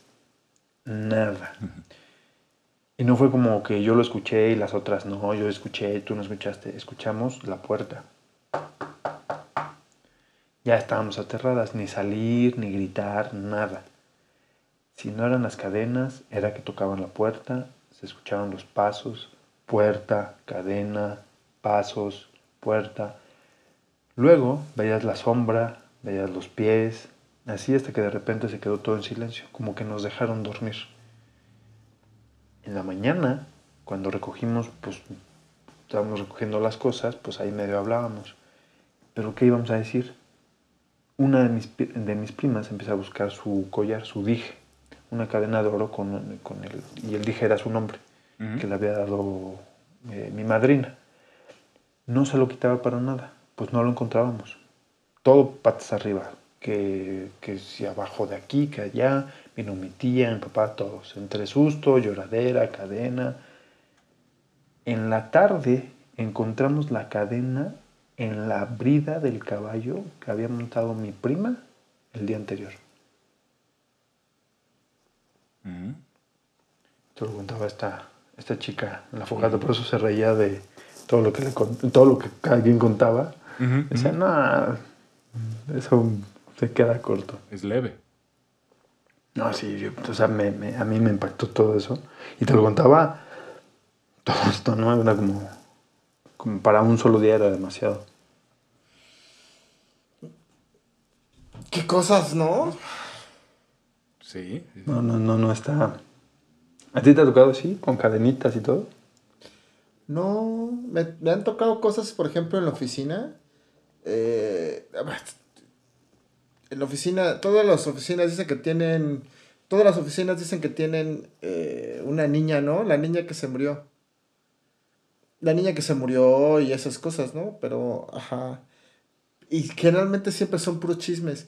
Pero a propósito de, de esto que cuentas en esa historia y lo que decías hace rato de la, de la memoria de las paredes, en la oficina pasan un chorro de cosas, cabrón. El- Casi el- en todas las oficinas dicen, ¿no? En la mayoría. Sí, te digo, en todas las oficinas pasan estas cosas, güey. A propósito de lo que decías de las paredes tienen memoria y esto que cuentas de esta chica. Yo no he escuchado cadenas, pero por ejemplo, he estado en... Ya les he comentado, he estado en la oficina y de pronto se escucha cómo funciona el teclado o empieza a trabajar una fotocopiadora o se escucha una silla corriendo, güey. Digo, estaría normal si fuera sábado, igual mediodía, güey, pero es cualquier día entre semana a las 3 de la mañana yo solo en la oficina. No les voy a platicar por qué estoy No, solo en la oficina, me lo merezco, que me espante por andar haciendo esas cosas, güey, pero, pero, pero esas cosas pasan, güey, ¿no? no yo no he escuchado cadenas, güey. Escucho, bueno, no, No, sé yo- si les ha pasado que escuchan, a, a mí me pasaba muy seguido en la casa de mi mamá en el departamento, que arriba se escuchaban las canicas, cuando arriba no había nadie en ese horario, ¿no? Y no- Que tiran y- canicas, ¿eh? ¿Nunca te pasó? Ah, bueno, tú viviste en casa, güey. no. Pero tú viviste en casa, No, pero. sí, pero Ajá. No, pero, pero sí me, me tocó en, en, o sea, ya, ya adulto, en departamentos, sí, de momento yo escuchaba, y nunca me puse a pensar eso, ¿eh? Sí me tocó un par canicas, de cabrón. viejas. Pero así. ¡cras! No, pelotas. Una bolsa de canicas. Ah, bueno, sí, como pelotas de... Sí, sí, sí. No, no, no Pepe, me ¿a ti nunca te pasó? no. Sí, porque no vas a dormir, ya te acordaste, güey. Sí, del no mames, qué miedo. No, pero fíjate, eh, por ejemplo, yo cuando viajaba mucho en carretera, que manejaba mucho, este, sí hubo momentos. La única vez que, que sí dije, esto está medio raro, porque yo siempre traía como esa cosa, no quiero que me pase nada en la, en la en carretera, no me gusta, no, no me gustaría, Ujú. este, por el espanto, por lo que sea. Y sí, afortunadamente nunca vi, nunca me tocó nada. Solamente una vez que iba llegando a Oaxaca y que había una, cuando entras a la cordillera, yo tenía, me acuerdo, eso me acuerdo muy claro porque en esa época pues no había, eh, empezaba el MP3, pero tú ponías en tu, en tu radio del carro, pues tú ponías tus discos de MP3 y ahí tenías no sé, tus 500, no me acuerdo, pues, 300, 500 megas, ¿no? De, de MP3. Ujú. Y entonces tenías X cantidad. Entonces estaban, eh, era muy común que cuando yo viajaba, yo preparaba mis discos, entonces ponía- los numeraba. Decía, ah, yo quiero escuchar esto, esto es para... Entonces ya decía yo, bueno, pues son seis horas de viaje, entonces son tantos discos, y entonces ya los preparaba. Entonces los iba sacando. Y, y generalmente mis discos eran, si no eran de una usada, eran la segunda usada, o sea, eran nuevos. Y, Ujú. y de momento, eh, por decirte, iba yo en el disco 3 escuchando algo y se empezó a bloquear mi, mi disco. Es como que, ¿cómo si está nuevo? Y, y me acuerdo que era- había, em- y empezaba la cordillera y cuando iba empezando la cordillera, yo venía manejando y yo decía, esa cordillera se ve medio tenebrosa. eh". Y me acuerdo que pensé, sería tenebroso, o sea, realmente sería tenebroso si mis discos que, no que están nuevos se empezaran a trabar. Eso sería tenebroso. Y madres, que se traba el primero. Y dije, no, es una coincidencia idiota, ¿no? Entonces sacó el disco, pongo otro y no se escuchó, no se leyó. Y yo, no, no, segunda mala coincidencia es porque algo, o sea, eh, no sé, son la, la temperatura, ah, le busca, le busca una explicación. Entonces yo tenía mi, mi estuche de discos en esa época, para los que no hayan, les haya tocado eso, este, era muy normal en esa época. Entonces mi estuche de discos tenía dos secciones, una que era de MP3 y otra que era de disco normal. Abierto, normal. Entonces dije, bueno, si tengo problemas con el MP3, pongo mis discos normales. Y saco un disco al azar, lo pongo, que eso sí era, eso ahí fue como dije, güey, ya tengo que llegar. Iba yo a Oaxaca y dije, ya tengo que llegar, esto, no está bien. Pongo el primer disco, empieza una canción 20 segundos. Y dije, no, ya. Lo primero que pensé fue, ya la libré, todo estaba en mi cabeza, yo me estoy imaginando todo. Y era una canción, siempre me ha gustado este género así medio dark, goth, no sé qué. Entonces me acuerdo, no me acuerdo qué canción era, pero había una sección que, yo, que decía, si, si, si, si no fuera mi imaginación, se- la canción se empezaría a trabar en esta sección. que viene, no sé, en el intro, no sé qué pensé. Pero pues no va a pasar, porque ya lo leyó y madres que se, que se empieza a trabar. Traba.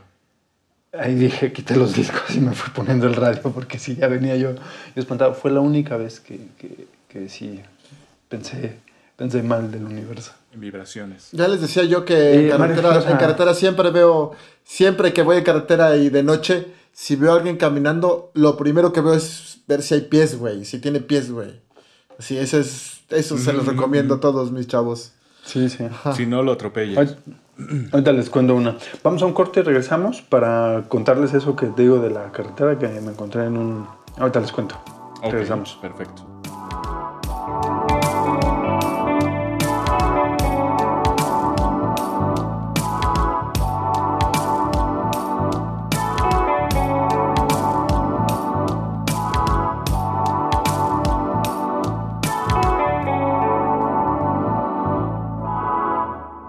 Hola, de regreso estamos después de una pausa para lo que se supone vamos a utilizar de espacios para unos sponsors, patrocinadores que no tenemos. Pero bueno, también nos sirve para tomar todos un pequeño descanso.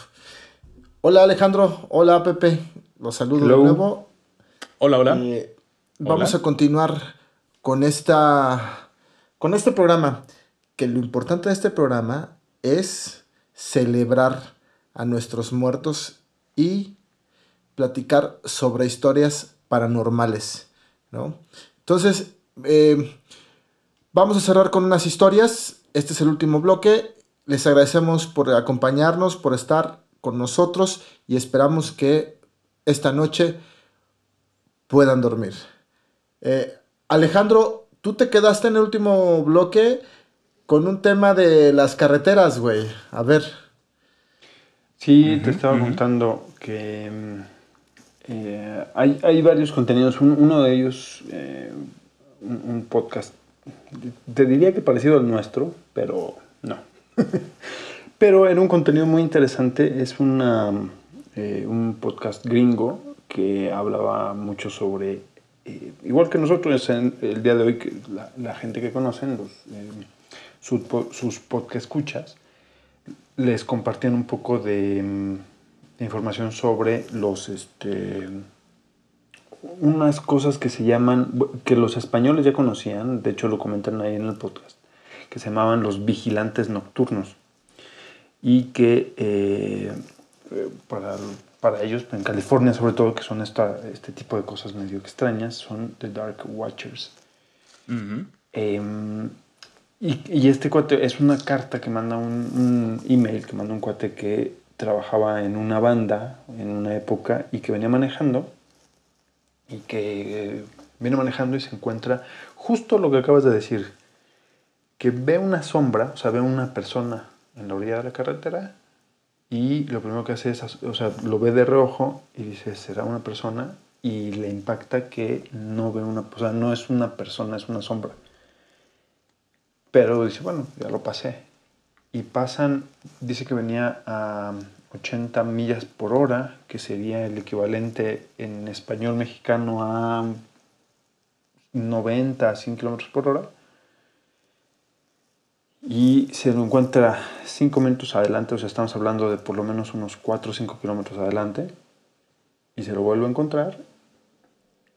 Que no, primero el golpe en la cabeza es se vuelve a ver una sombra y dice, no, no puede ser el mismo, no, no puede ser. Y es una sombra muy parecida, que ya empieza, ya, ya voltea. Se va más adelante, otros 4 o 5 minutos, y la sombra ya lo ve de frente y se da, eh, hasta baja un poco la veloci- velocidad cuenta y nota que los rasgos en la cara no son, no, no es cara, o sea, tiene es una, es una cara sin características. O sea, tiene nariz, tiene boca, tiene ojos, pero son como los huecos. En realidad es una sombra sin cara.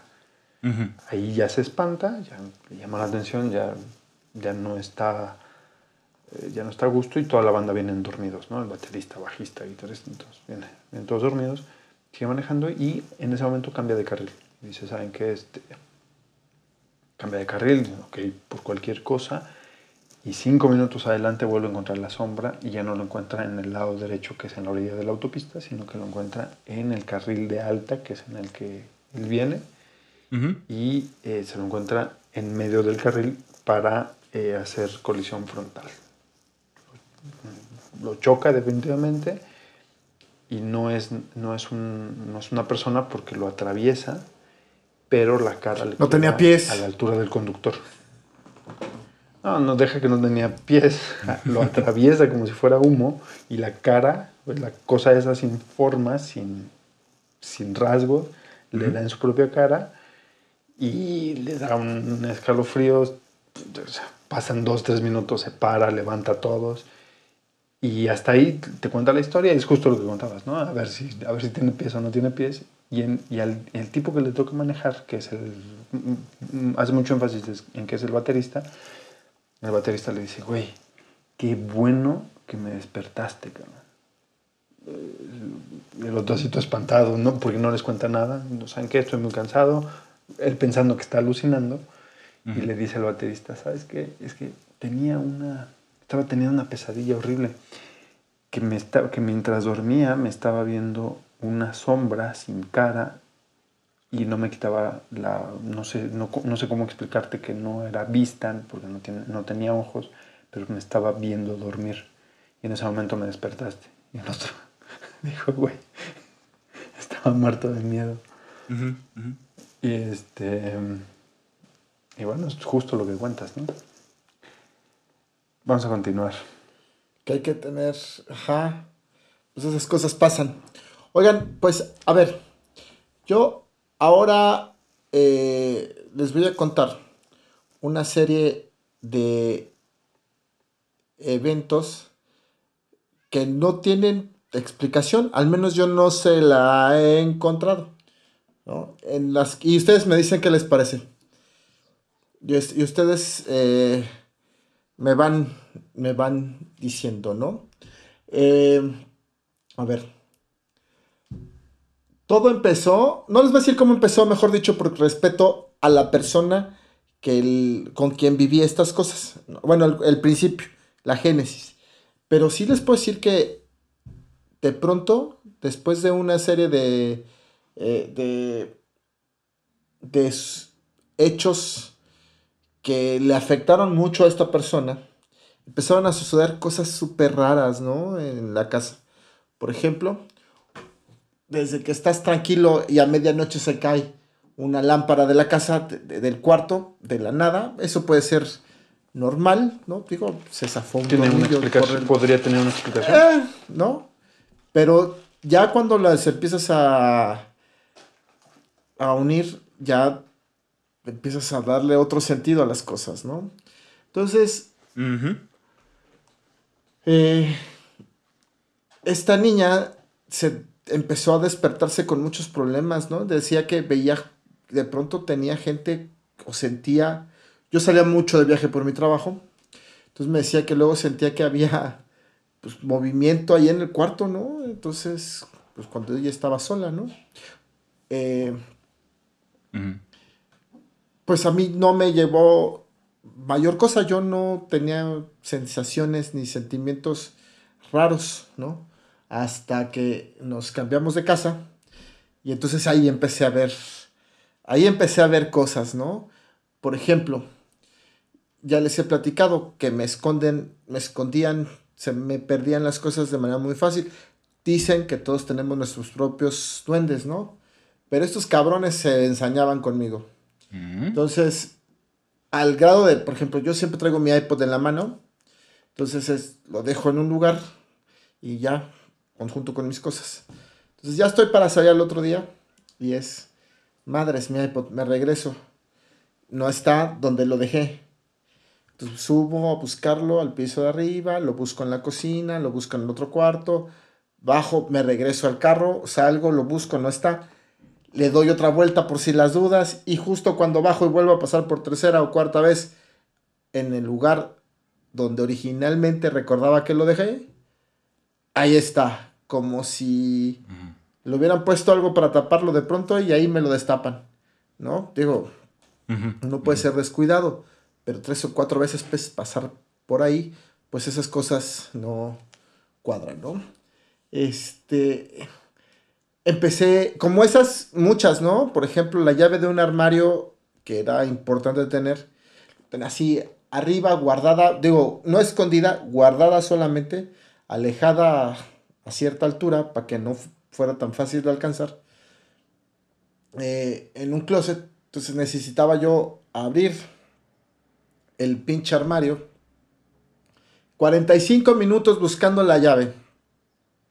Y le moví, me asomé y nada. Y a buscarla por todos lados, ¿no? Cuando de repente otra vez te paras y la pinche llave así como viéndote. Aquí estoy, pendejo, viendo cómo, cómo te estás matando Pero- la cabeza, Pero quebrando el coco. tú te asomaste.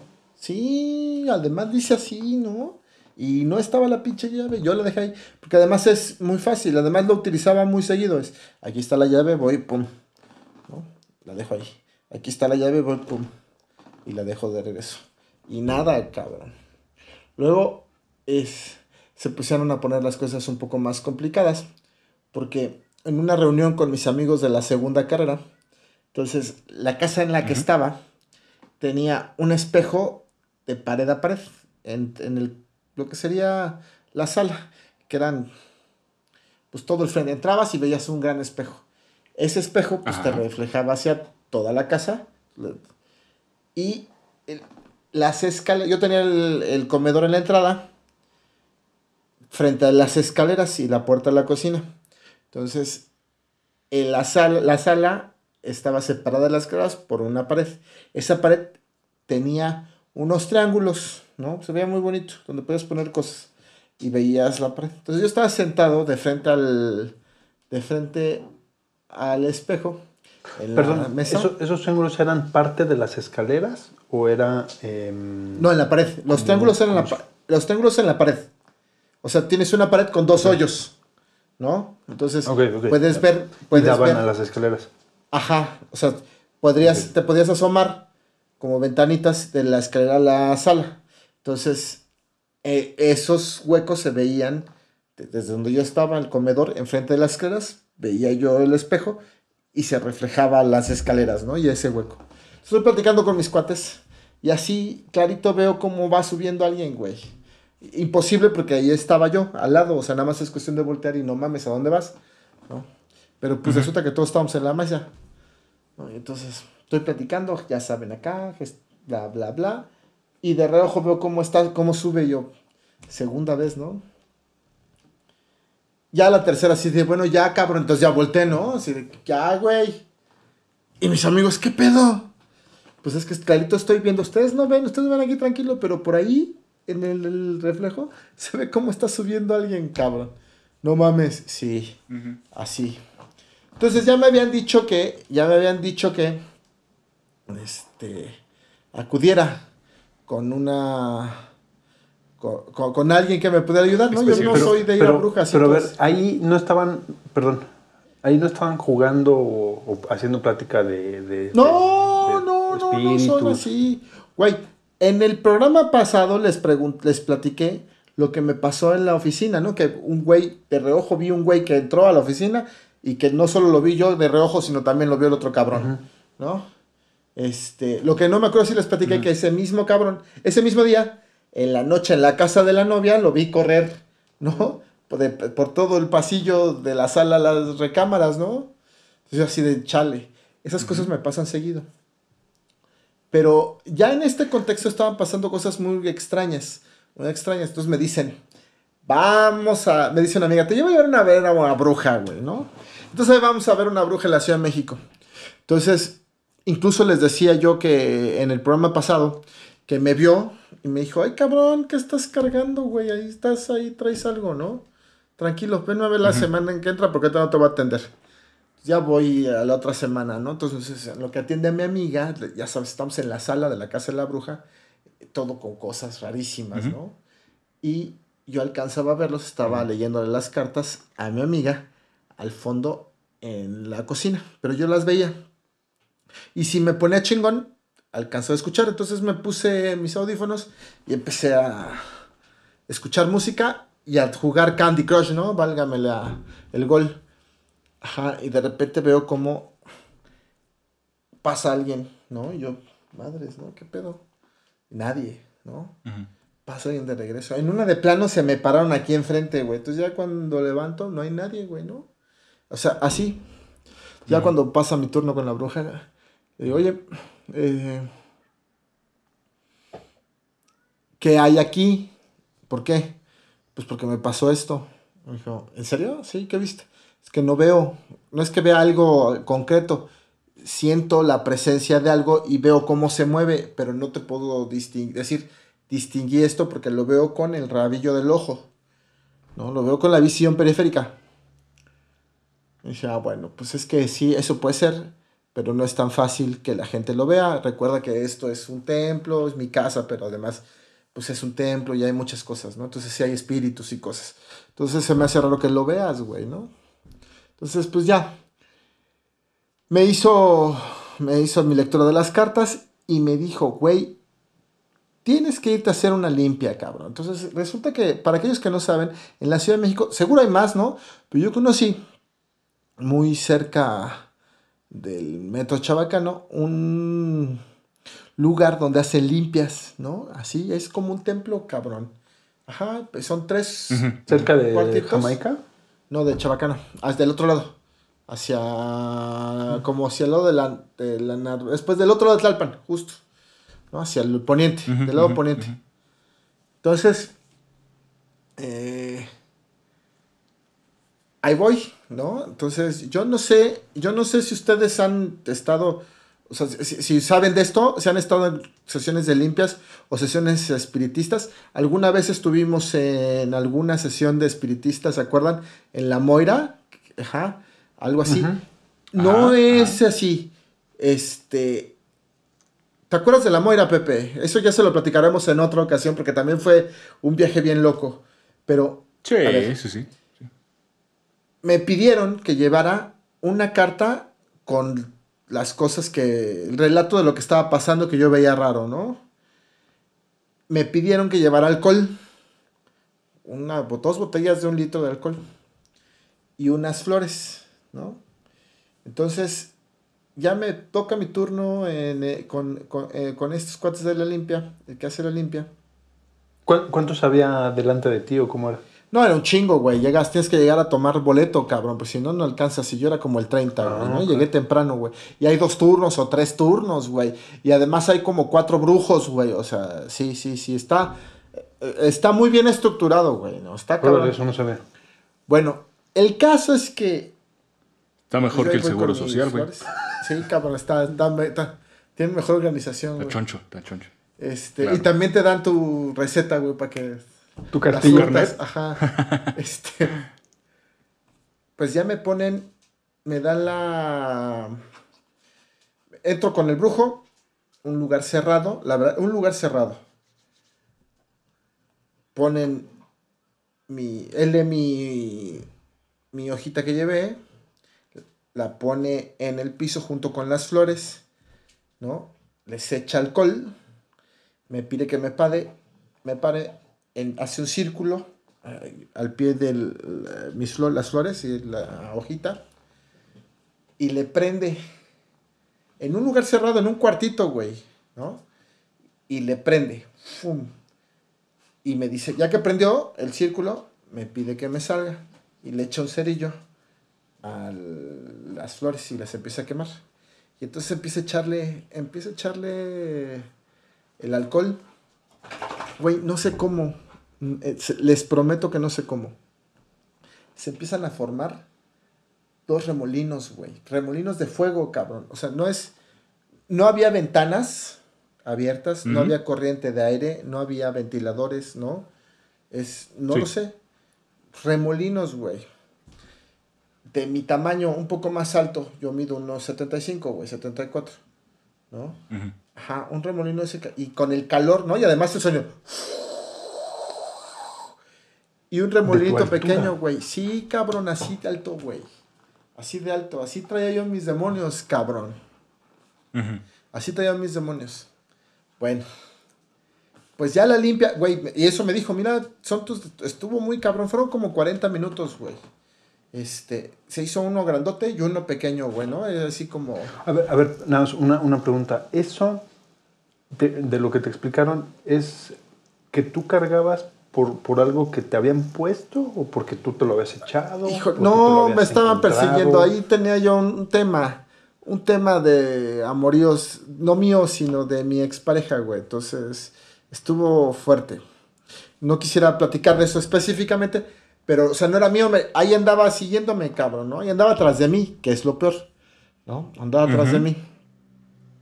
Este, entonces, ¿no?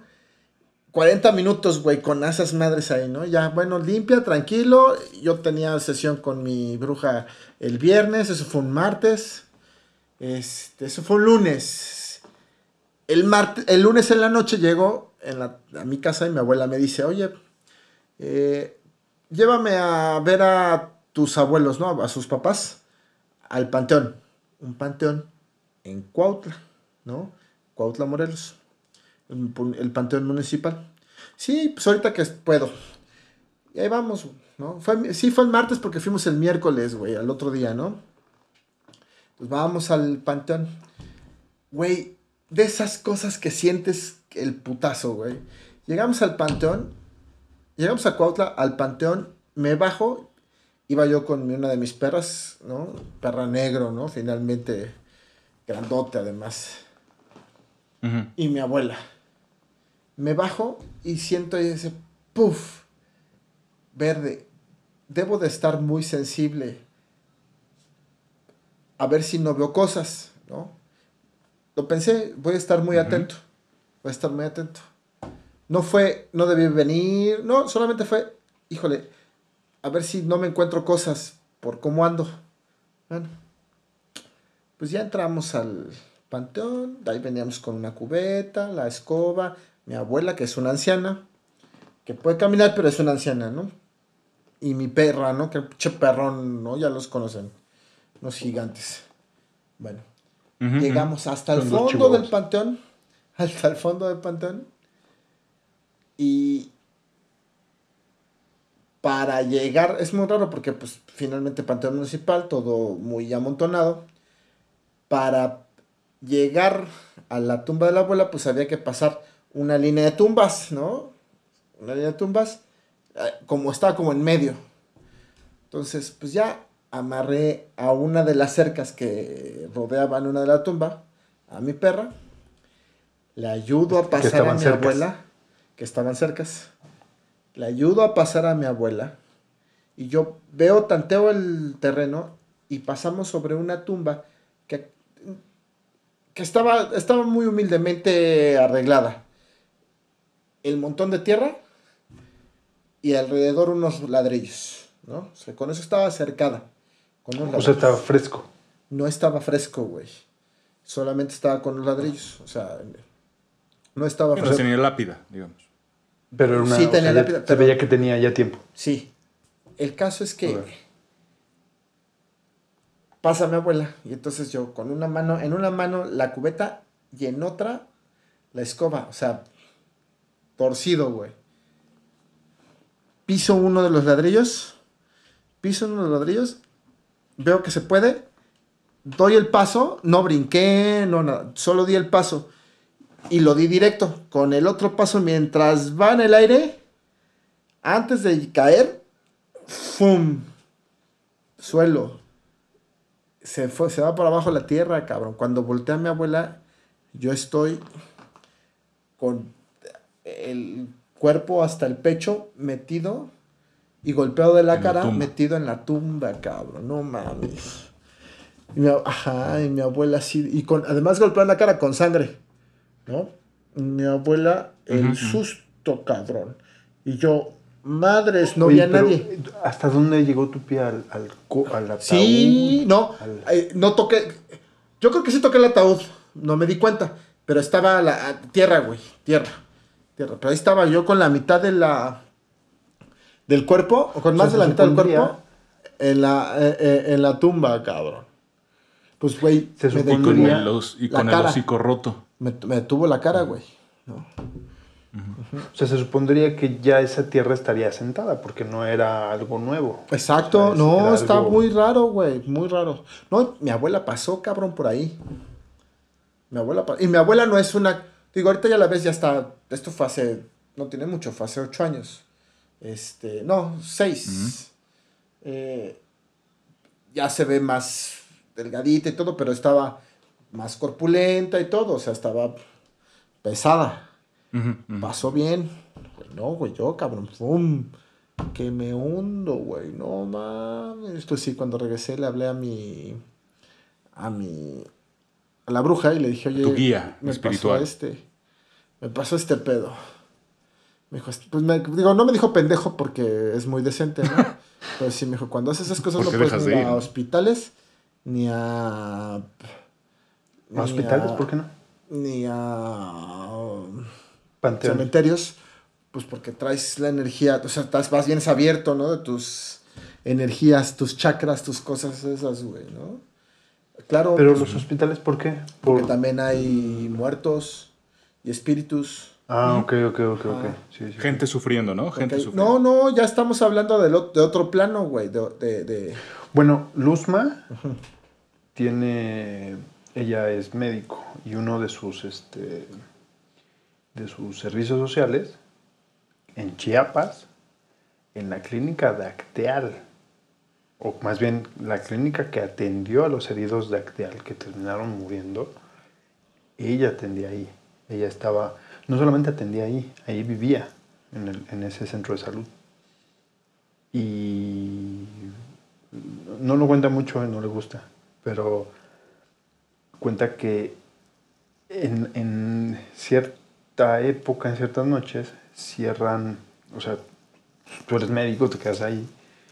Imagínate, estás en la sierra y de Ujú. momento escuchaba, eh, ella y sus compañeros escuchaban, se abren puertas, lo que tú dices de la, de la oficina, se abre una puerta, una ventana, un- un- una alacena.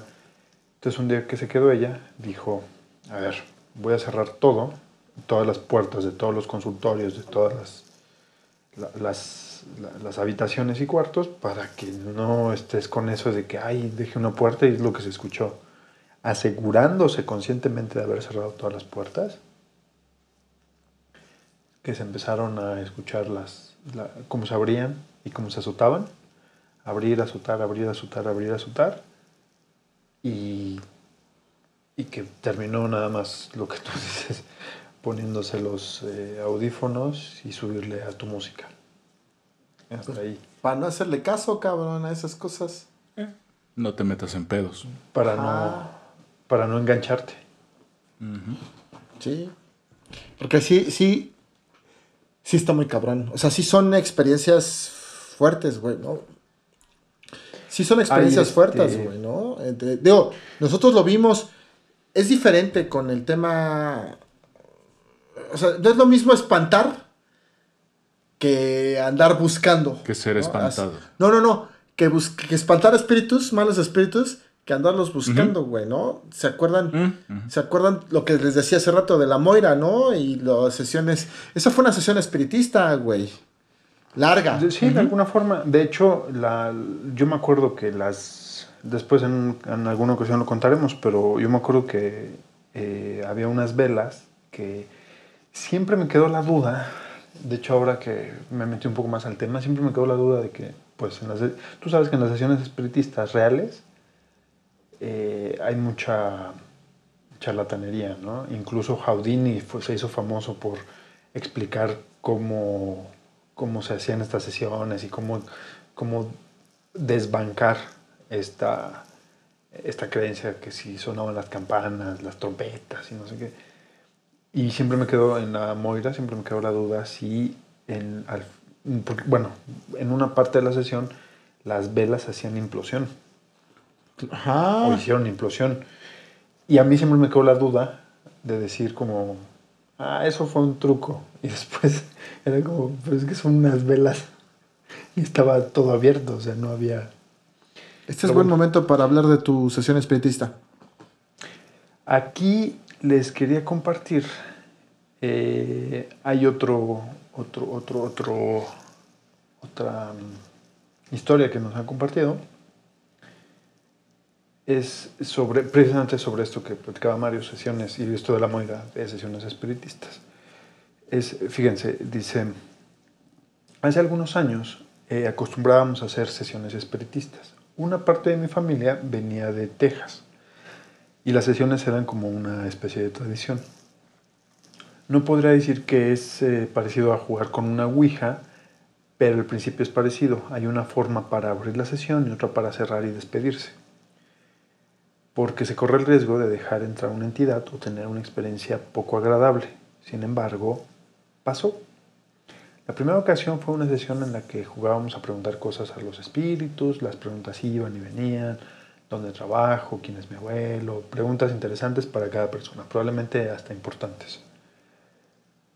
Cuando se termina la sesión había un ambiente extraño, podría decir pesado, pero no sé si me expliqué bien, es como si, o sea, no pesado de, de eh, es como si te costara trabajo respirar. Éramos cinco y al menos dos decían que empezaban a sentir mucho frío. En, lo que a mí respecta, en lo que a mí respecta, yo no lo sentí. Pero ahí estuvo el problema. Cuando dijimos adiós, la mesa empezó a moverse. Como se podrán esperar, entre los cinco nos echábamos la culpa. Incluso yo pensé que alguno de mis compañeros que estaba jugando era el que movía la mesa. Y según después decían mis compañeros, también dudaban de mí. Para no dejar dudas, la mesa no solamente se empezó a mover, se levantó, violentamente se pega a la pared y se eleva sola hasta que pegó con el techo. Estamos hablando de que una casona vieja, de, las que, de esas que podían tener tapanco. No es fácil llegar a esa altura. Más que miedo, teníamos asombro primero y en un, en un segundo pasamos al pánico. ¿Cómo salimos? ¿Cómo corrimos? No sé. No lo recuerdo y en ese momento no nos importó. La segunda ocasión que nos pasó algo parecido fue cuando contactamos una entidad que hacía llamarse a sí misma o empezó a platicarnos que, era una, que era bailarina. Nos empezó a explicar dónde había vivido, cómo se llamaba, en dónde había trabajado. Eh, alguien dijo que dudaba de eso. Grave error. Ba perdón, bailarina de, de, de, de, ballet clásico E- o de el ballet punto, regional justo- o de justo- alguna cantina. Justo ese era el punto, no, estaba como en duda eso, o sea, bailarina de qué, o sea, bailarina exótica, no sé qué. Y entonces la mesa se levanta y se empieza a balancear, primero suavemente y luego de forma violenta. Según explicaba la entidad, era la demostración, muy entre comillas, era la demostración de que era bailarina. Ujú. Precisamente porque eh, justo este tema, bailarina de qué, y empezó a temblar la mesa. Y luego dice, ahora, la vez que podría pensar en una situación inexplicablemente peligrosa fue cuando mi mamá decidió hacer una sesión espiritista con sus compañeros del trabajo. Aquí en la ciudad, que no es en el DF, eh, había una casona vieja y abandonada que decían que la habitaba el diablo. No, había algo más, no habría algo más atractivo para ella que hacer una sesión ahí. Entonces decidió hacerla. Invitó a sus compañeros de trabajo, pusieron las velas, la mesa. Hay varias formas. Se pone un círculo de sal, un pentagrama, depende de cómo quieras hacer contacto. Puedes usar un tablero de Ouija, trabajar con un, como un medium. No quiero entrar en muchos detalles porque no es algo que todos quieran, que todos quieran escuchar, pero puedo platicarles que uno de los compañeros de mi mamá empezó a gritar de dolor Mm. empezó a gritar que lo estaban tocando, que, no, que lo estaban arañando. No, no me toques. Déjame, déjame. Ay, ay. Cuando paramos la sesión, levantamos su camisa. Bueno, la mamá, su espalda estaba rasgada. Más que las heridas, era lo aparatoso de la situación. No había nada con lo que se pudiera haber herido. Las manos las tenían frente en la mesa. Sus gritos, la cara, las velas. Y bueno, este señor nunca volvió a... No, no quiso volver a saber sobre sesiones espiritistas. No, Entonces bueno. estás hablando de una sesión que terminó No, bueno. Pues Pues sí, güey. Terminó con un ente maligno ahí arañándolo, güey. Yo terminé a la mitad. No, adentro de una tumba, cabrón. Qué pinche miedo, güey. Bueno, esas cosas pasan, cabrón. Esas cosas pasan. Pues ha sido muy enriquecedora esta charla, ¿no, queridos? Este, llegamos a... Estamos llegando al final de nuestra transmisión. Queremos ¿En nuestra agradecerles. Eh, Pepe, muchas gracias por habernos acompañado. ¿Qué opinas de estas historias? ¿Qué opinas? ¿Qué conclusión darías respecto de nuestra primera de nuestra primera intervención? Ya para cerrar. Pues, es, eh, mira, a mí nunca me ha pasado nada, nada raro, pero sí ha habido ocasiones en que escuchando algún tipo de historia o algún programa en específico, sí me he espantado, la verdad. De hecho, yo cuando era niño, este, fui un niño bastante nervioso porque me gus- me daban miedo las películas de terror tipo Halloween y, y las de Freddy Krueger y todo eso.